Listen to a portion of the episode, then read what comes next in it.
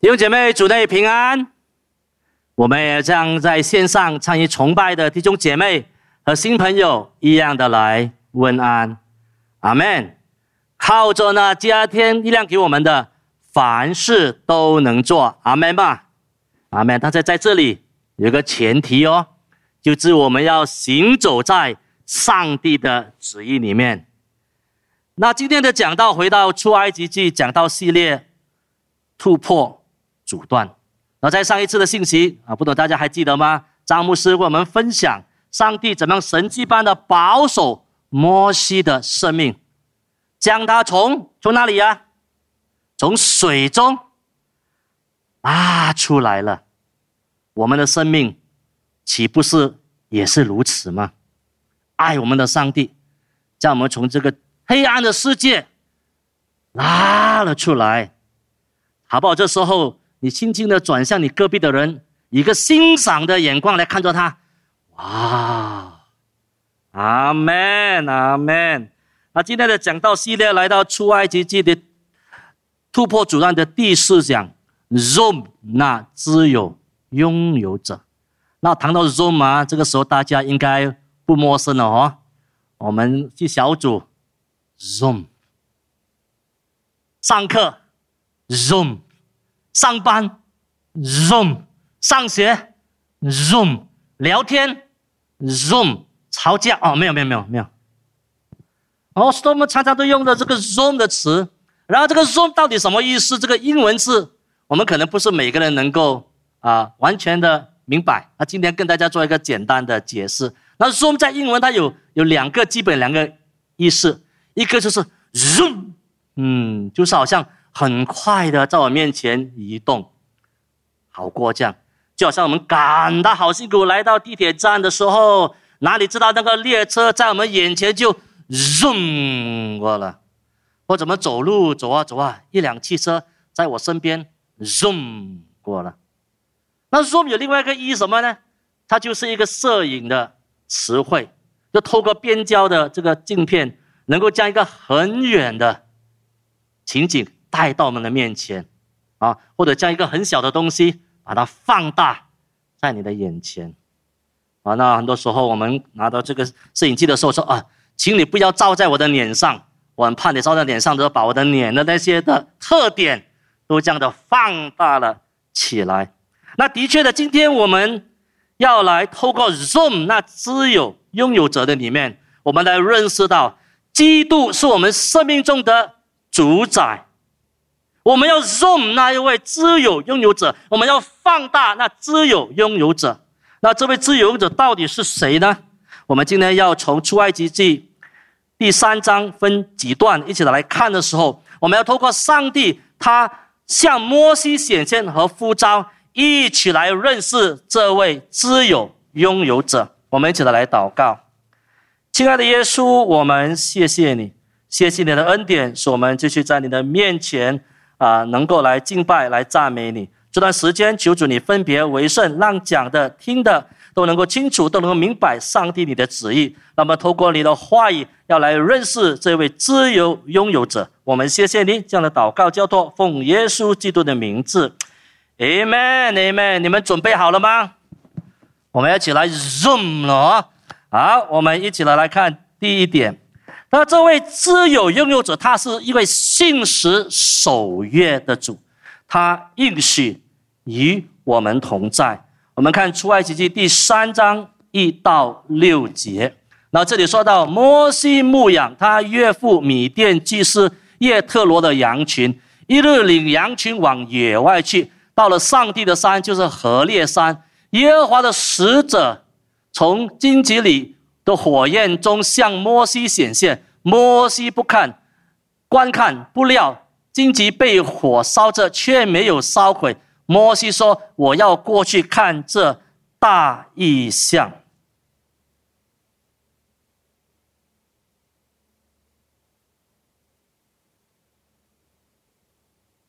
接下去第四节，耶和华。上帝见他过去要看，就从荆棘里呼叫，说：“摩西，摩西。”他说：“我在这里。”上帝说：“不要进前来。”当把你脚上的鞋脱下来，因为你所站之地是圣地。”又说：“我是你父亲的上帝，是亚伯拉罕的上帝、以撒的上帝、雅各的上帝。”摩西蒙上脸，因为怕看上帝。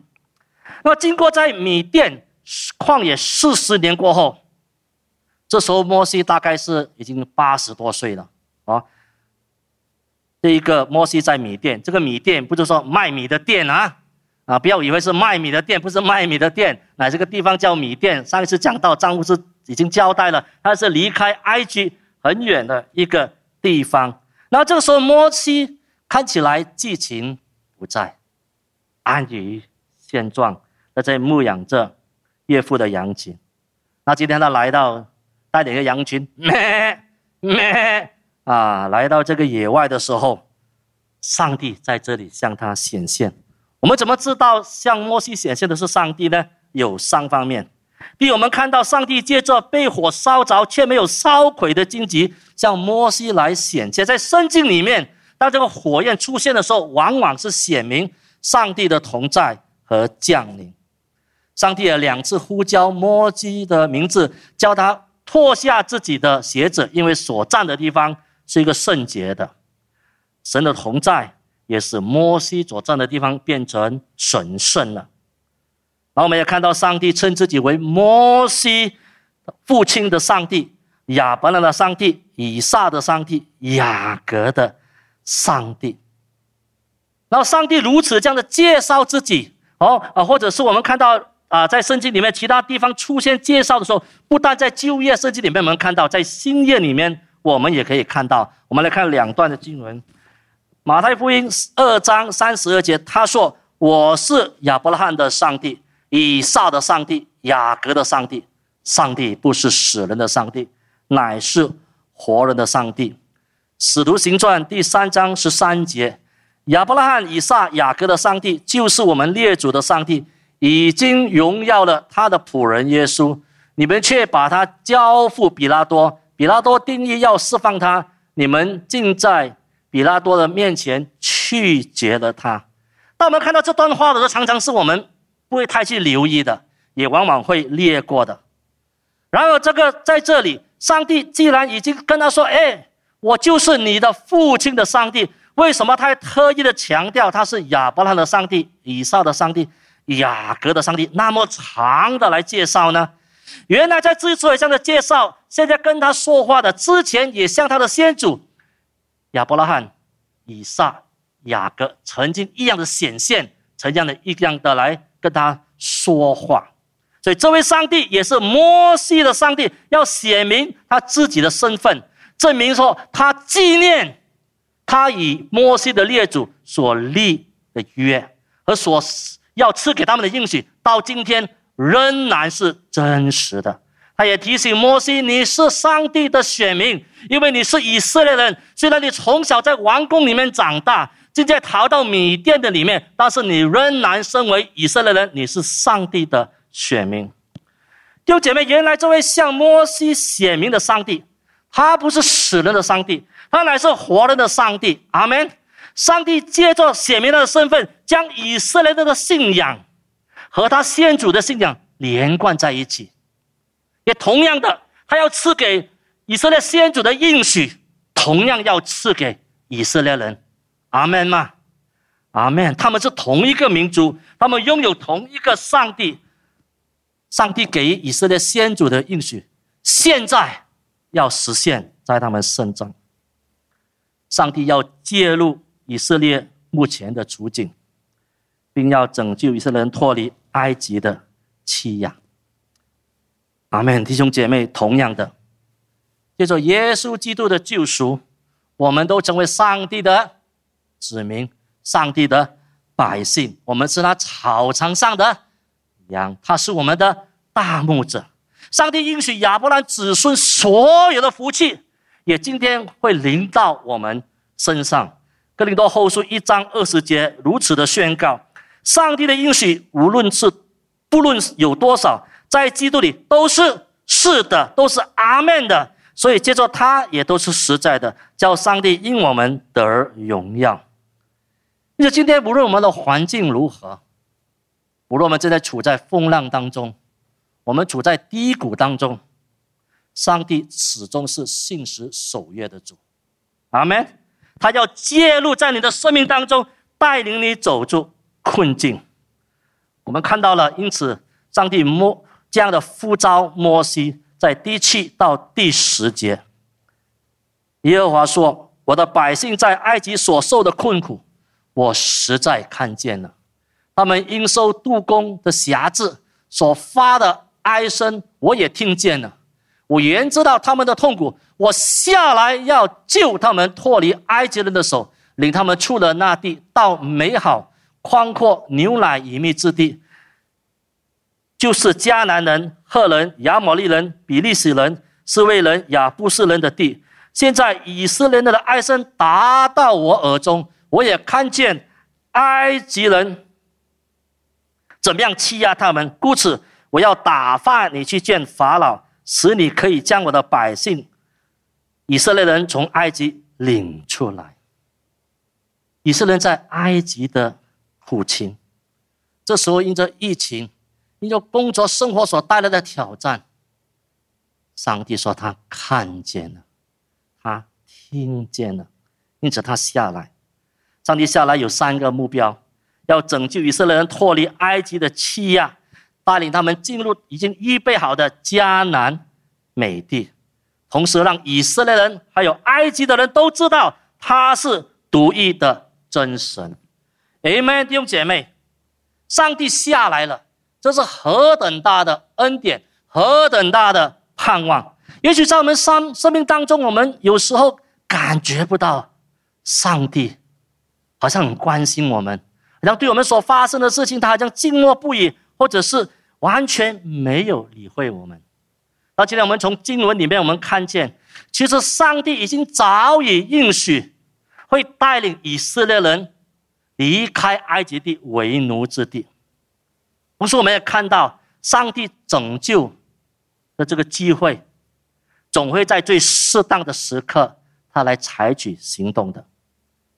因此，我们知道，上帝所安排的时候是最好的。让我们学习耐心等候。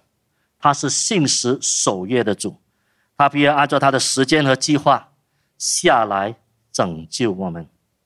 因此，为了达到这个目标，上帝向摩西揭示了他拯救的计划。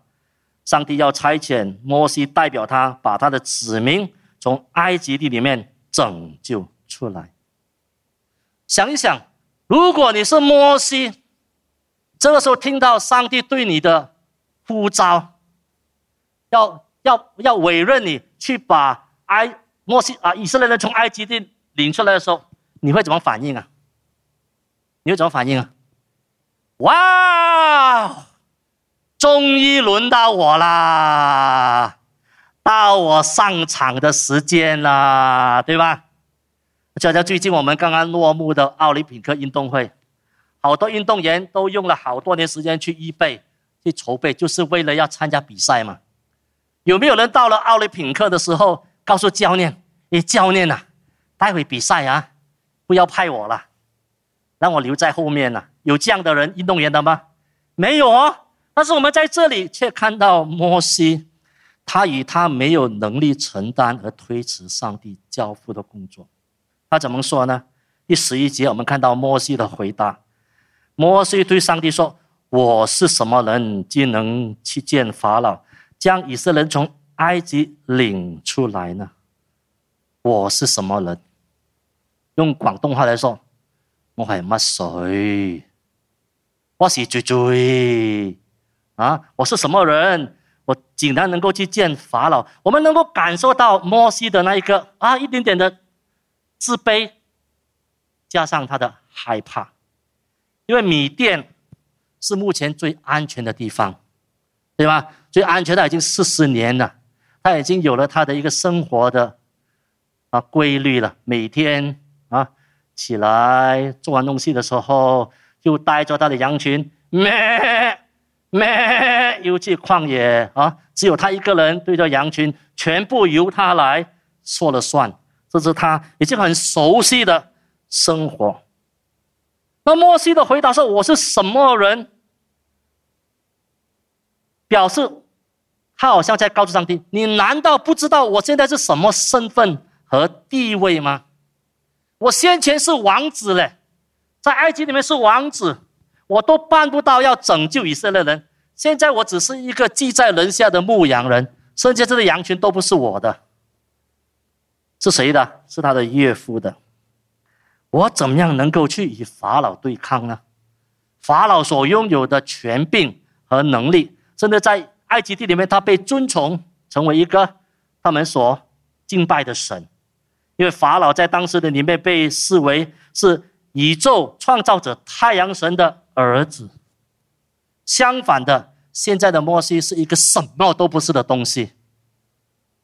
他怎么去说服法老带领以色列人离开埃及呢？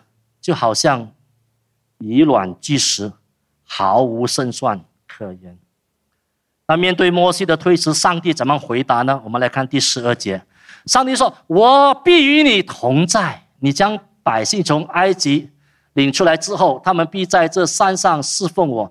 这就是我打发你去的证据。”那我们看到上帝啊，有时候他的回答啊，好像答非所问啊。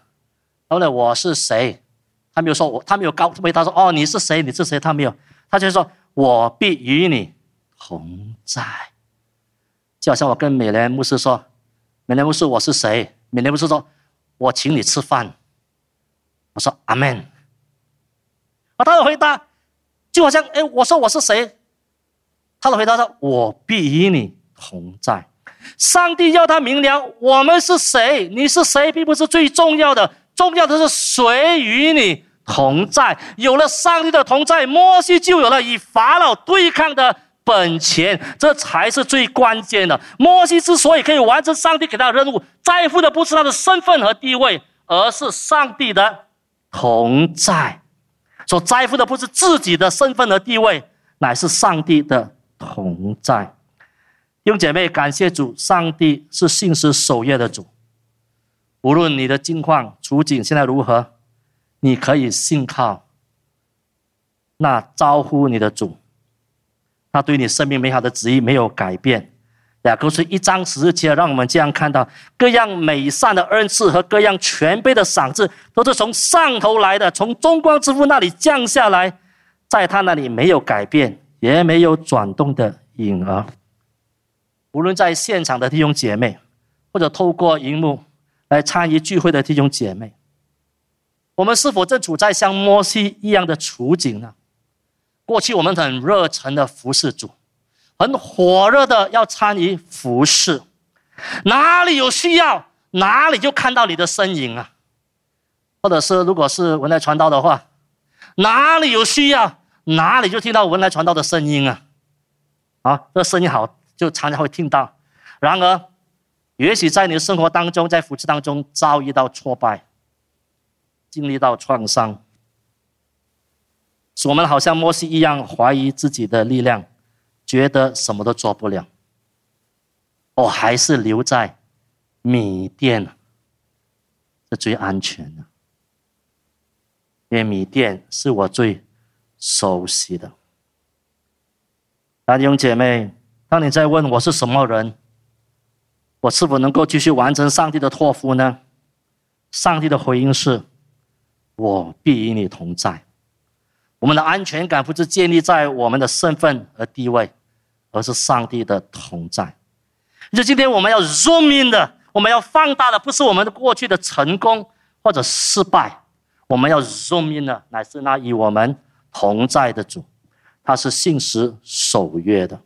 那么看到上帝以他的同在来肯定摩西的价值和身份的时候，然后对摩西来说，哎呀。我们从他的反应里面感觉到还是不够。摩西继续以其他的理由来推迟上帝的任务，让我们看到这位自由拥有者的向摩西来宣告，他是掌管万有的主宰。他不但应许与他同在，他也应许供应他所需要的一切。我们跟三章十三到十四节，这里。看到摩西对上帝的回应。摩西对当地说：“我到以色列人那里，对他们说：你们祖宗的上帝打发我到你们这里来。他们若问我说：你叫什么名字？我要对他们说什么呢？”上帝对摩西说：“我是自有拥有的。”又说：“你要对以色列人这样说：那自有的打发我到你们这里来。”那第一次摩西说：“我是什么人来推辞上帝？”然后这一次，摩西以“你叫什么名字”来推辞上帝。我们从这里看到，摩西的顾虑是：假如他接受了这个任务，他们回答的时候，你。他叫什么名字的时候，我怎么告诉他们呢？这个问题看起来好像很奇妙啊！上帝岂不是在第六节已经表明他是谁吗？他就他们先祖所跟随、所敬拜的上帝吗？然后，如果我们再去看的时候，这是个非常合理的问题，因为当时埃及是一个凡神论的国家，每一个神明都有一个独特的名字。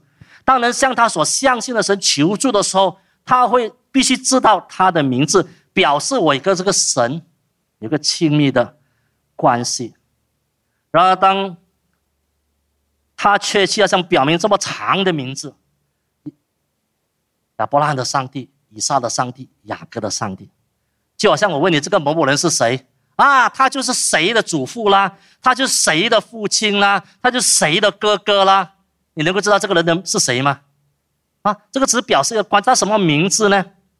可能不会。如果这个来自很大的家庭的话，然后第二点更加重要的，在埃及里面聚居了四百年的以色列人，很可能忘记了自己先祖所敬拜的神，甚至已经转向敬拜埃及的神明了。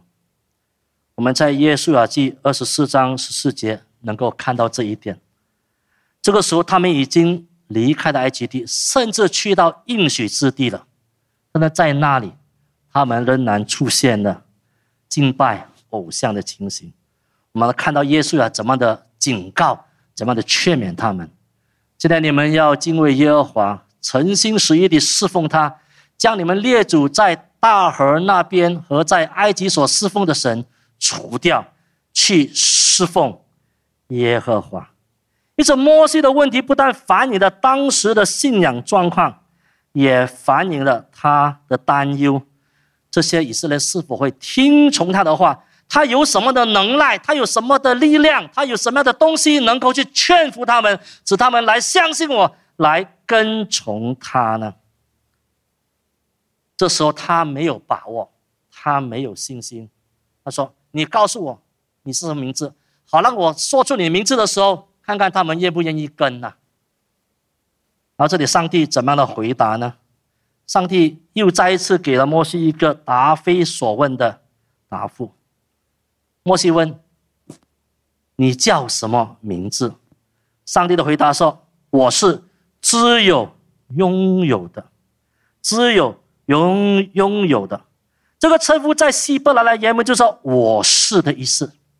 我是，英文翻译是 “I am”，“Who I am”，或者“我就是我”。啊，比如说我要要介绍一个人的时候，啊，这个人名字叫做我是，啊，你会觉得很奇怪吗？到底是我要介绍他还是介绍我？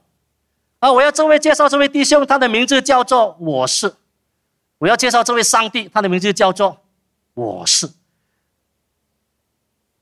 这是一个对于摩西来说啊，这什么？圣经学者对于“我是”这个用词已经讨论探索了好几世纪，然后这里给大家做一个简单的交代。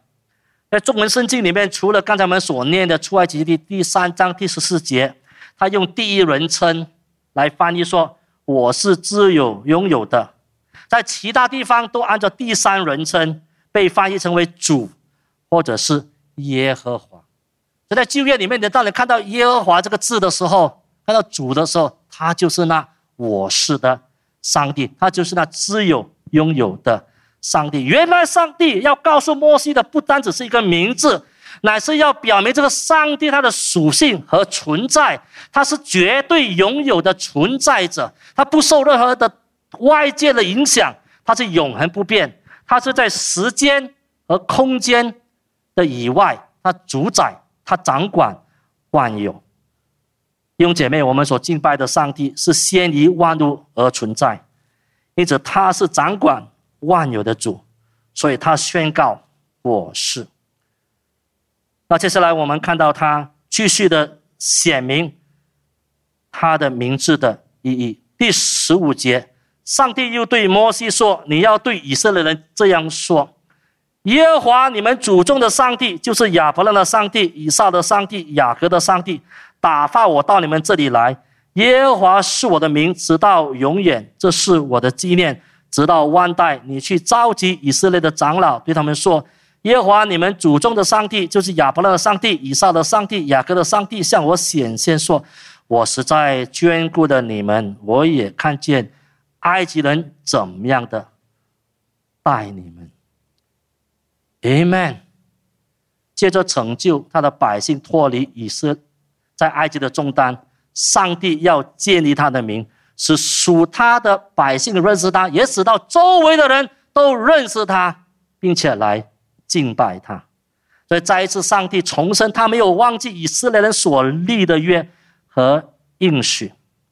他借着这样的来将他的名字这样的写明的时候，是要解除了摩西的顾虑，好让他能够，并且带领他们。我们在十七、十八节说到：“我也说要将你们从埃及的困苦中领出来，往迦南人、赫人、亚摩利人、比利时人。”斯维人亚布斯人的地区就是牛奶与蜜之地，他们必听从你的话。你和以色列的长老要去见埃及王，对他说：“耶和华希伯来人的上帝遇见了我们，现在求你容我们往旷野去，走三天的路程，为要祭祭耶和华我们的上帝。”当上帝以“我是自有拥有者”回答的时候，他同时是一个宣告。上帝以他的全能向摩西宣告，他一直在掌管以色列的过去、现在、未来。同样的弟兄姐妹，上帝掌管我们过去、现在和将来。上帝未曾缺席，上帝一直都在参与、在主导。无论我们可能觉得，哎呀，我的生命好像自己在那边很辛苦，但是上帝今天话也要告诉你。在你的生命当中，他一直都在参与，一直都在主导。在摩西生命当中所发生的，都有他美好的旨意。经过四十年在米店里面的磨练过后，神圣的时刻到了，摩西要被任命为他子民的领袖。用姐妹说到这个我是的时候，圣经还有另外一个宣告。还有另一个人物宣告我是的，你们知道是谁吗？你们知道是谁吗？给你们一个暗示，他在信约里面的是谁呀？是谁呀？耶稣。耶稣宣告我是，在他被抓到公会里面要受审的时候，耶稣在马可福音十四章第六十二节这样的宣告：耶稣说我是。我是，我就是。你们必看见人子坐在那全能者的右边，驾着天上的云降临。另外，在约翰福音里面，耶稣用了七次的“我是”，将自己表明出来。他说什么？我是生命的粮。当耶稣生命的粮的时候，我们就怎么样？我们就不会不会饿，不会口渴。耶稣说：“我们是世界的光的时候，我们跟从他的时候，就不走在黑暗的里面，我们在光明里面行走。”耶稣说：“我就是羊的门，透过他，我们得着了这个救恩。”耶稣说：“我是好牧人，好牧人为羊舍命。”耶稣说：“我是复活，我们也要有这个复活的盼望。我就是道路、真理、生命。”我们借着耶稣，我们能够回到父那里去。我是葡萄树，我父是栽培我的人。弟兄姐妹，在我们生命当中，也许我们所关注的是，无论是我们的身份和地位，还有我们拥有什么。然后这里却提醒我们：当我们有了耶稣过后，当我们知道耶稣是谁过后，他的供应，他必会应许来赐给我们所需要的一切。原来在旧约耶和华的上帝和新约的耶稣基督都是同意的。在哥罗西书一章十五节那里说到：“那爱只是那不能看见之上帝的像，是手生的，是一切被造的以先。因为万有的是靠他造的，无论在天上的、地上的，能看见的。”不能看见的，或是有位的、主治的、执政的、掌权的，一切都是借着他造的，又是为他而造。他在万有之先，万有也靠他而立。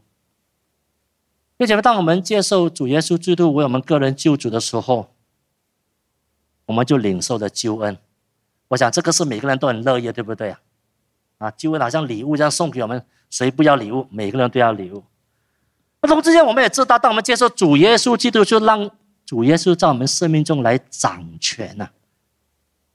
那这个就不是每个人很自在了。我们习惯了自己来做主，我们习惯了由自己来做选择。那今天，呢我们可以将生命让上帝来掌管，或者选择不听从、拒绝上帝对我们生命的带领。那这时我要跟大家分享一下，我有三次离开米店的经历。我是一个不太很记得时间、地点所发生的事情，但是那些重要的事情，我常常就啊会记在心里面，又对我是很重要的。一九九三年六月三日，就在那一天，我接受耶稣为我个人的救主。同年八月三十日，我接受洗礼，归入教会，从此和我的过去说拜拜。迎接我的是一个新的生命，因为我是一个新造的人。这是我第一次离开米店。第二次离开米店呢，在二零零八年，就农历过了过后，我就连根拔起，带着我的妻子三个孩子。离开吉隆坡，来到新加坡，重新啊来生活，在一个新的地方来生活。那开始的时候不容易，但是我知道，如果是我行走在上帝的旨意的时候，上帝的资源必须会必定会跟着来的。然后来了一段日子过后，在一次的退休会里面。上帝的呼召的声音再次在我耳朵响起，那我说：“啊，上帝，我愿意。”那我就开始了七年的疯狂的岁月，读书啦，做工啦，啊，服啊，在家庭啦，还有服，啊，很忙碌。然后到了二零幺九年九月一号，我再次的离开。我的米店进入教会全时间服侍，我当时的年龄可能大概五十岁、五十一岁了。哎呦，这样的年纪还要来离开米店重新开始，的确不容易。那今天在站在这站在这里，可以大家做一个见证。当我们选择顺服，让上帝来掌管我们的生命，走在他的旨意的时候。他的资源会跟随着我们。我们的常常的理念是：我有了这个，我来服侍上帝。等我的生活安稳一点，我来全新的服侍神。等我这些东西搞定先，我才来做这个。他的上帝给我们。的旨意，当我们选择跟随他的旨意的时候，你所需要的一切会跟随着这个神的旨意，和临到我们的生命当中。在我们生命当中，我和我的妻子家啊，我的孩子们，我们的确看到上帝的带领。当我们愿意顺服，让上帝掌管的时候，在他的时间这里面，我们回应的时候，我们的确看到上帝的供应。同样的，上帝预先告诉摩西，他带领以色列出埃及不是一件没有挑战的任务。我们在第十九节到二十二节里面看到，这里说：“我虽我知道，虽用大人的手。”埃及王也不容你们去，我必伸手在埃及中间施行我一切的歧视，攻击那地，然后他才容你们去。二十一节，我必叫你们在埃及人眼前蒙恩，你们去的时候就不至于空手而去。但各妇女必向你们的邻舍，并居住在他家里的女人，要金器、银器和衣裳，好叫你们的儿女穿在，这样你们就把埃及人的财物。夺去了，阿门。我想这里的姐妹该很高兴哦，阿门嘛！哇，可以拿金器、银器、漂亮的衣服了，哇！我看到了准备好了，要去拿衣服了。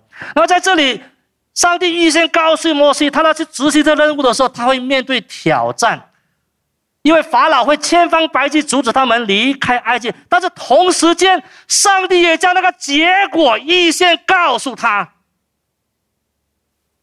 弟兄姐妹，当上帝呼召我们的时候，当我们允许上帝在我们生命中掌权的时候，我们会面对挑战。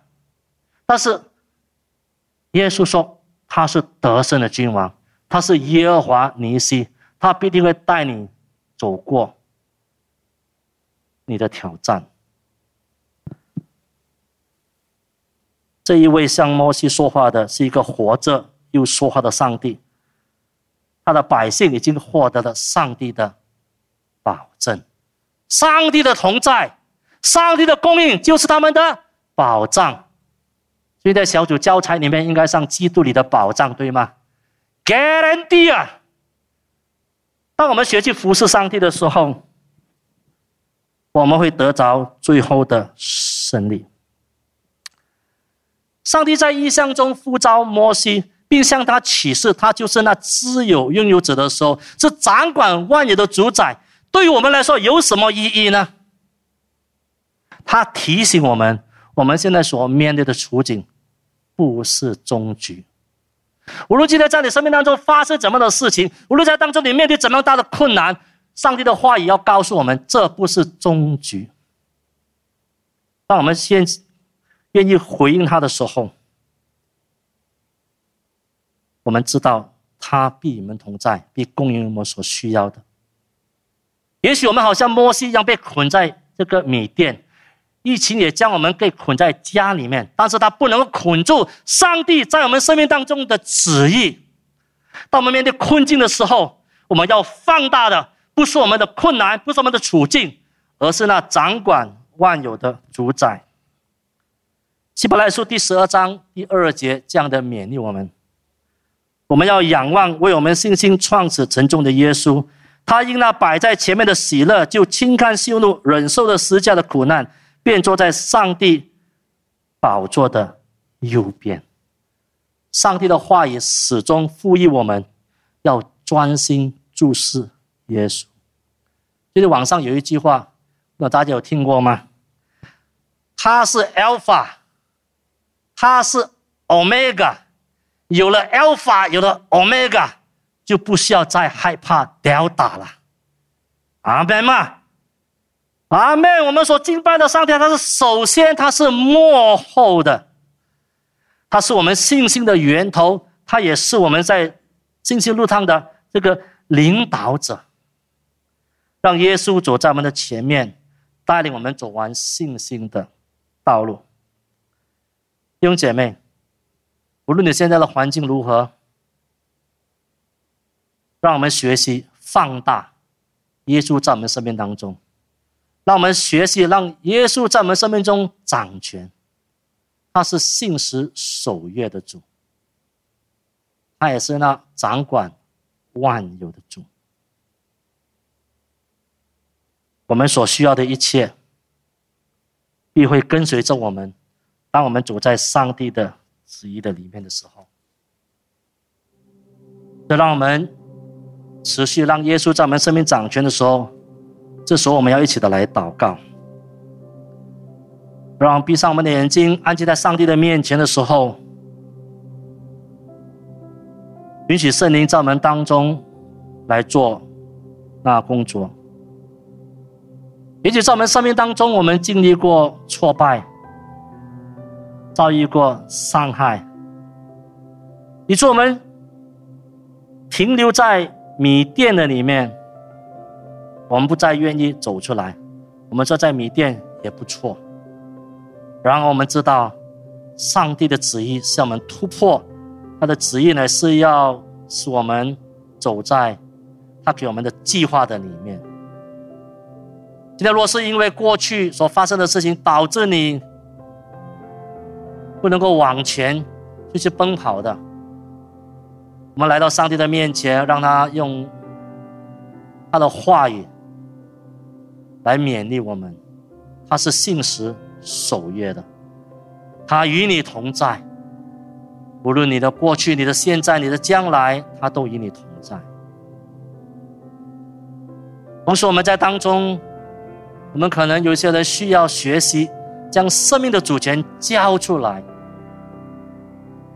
学习让耶稣在我们生命当中每一个做的决定里面来掌管那个主权。也许我们说：“哇，我我怎么样呢？”我我觉得我自己管自己比较好，在这里，上帝他就提醒我们，他是掌管万有的，我们不需要担心我们有什么。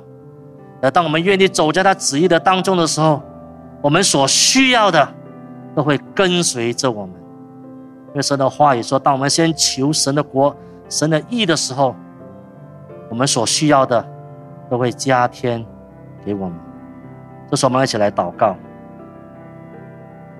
亲爱的耶稣，我们向你献上我们的感恩，谢谢你的恩典，将我们从黑暗拯救出来，成为光明之子，成为在你的手中一个尊贵的器皿。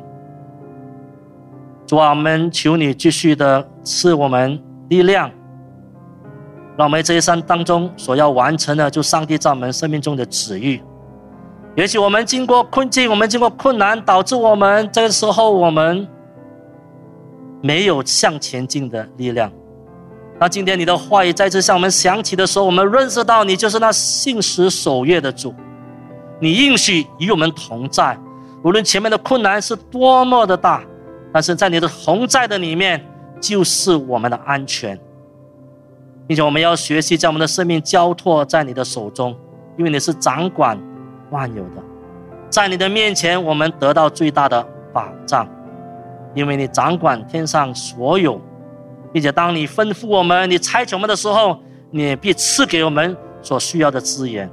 我们向你献上我们的感恩，愿主你的话语继续的来鞭策我们，说我们在一生当中，无论我们在怎么的年龄阶段，无论在怎么的季节当中，我们知道上帝你的时间是最适刻的、最适时的。我们向你献上我们的感恩，我们将众人交托，这样的祷告，奉主耶稣基督的名字，阿门。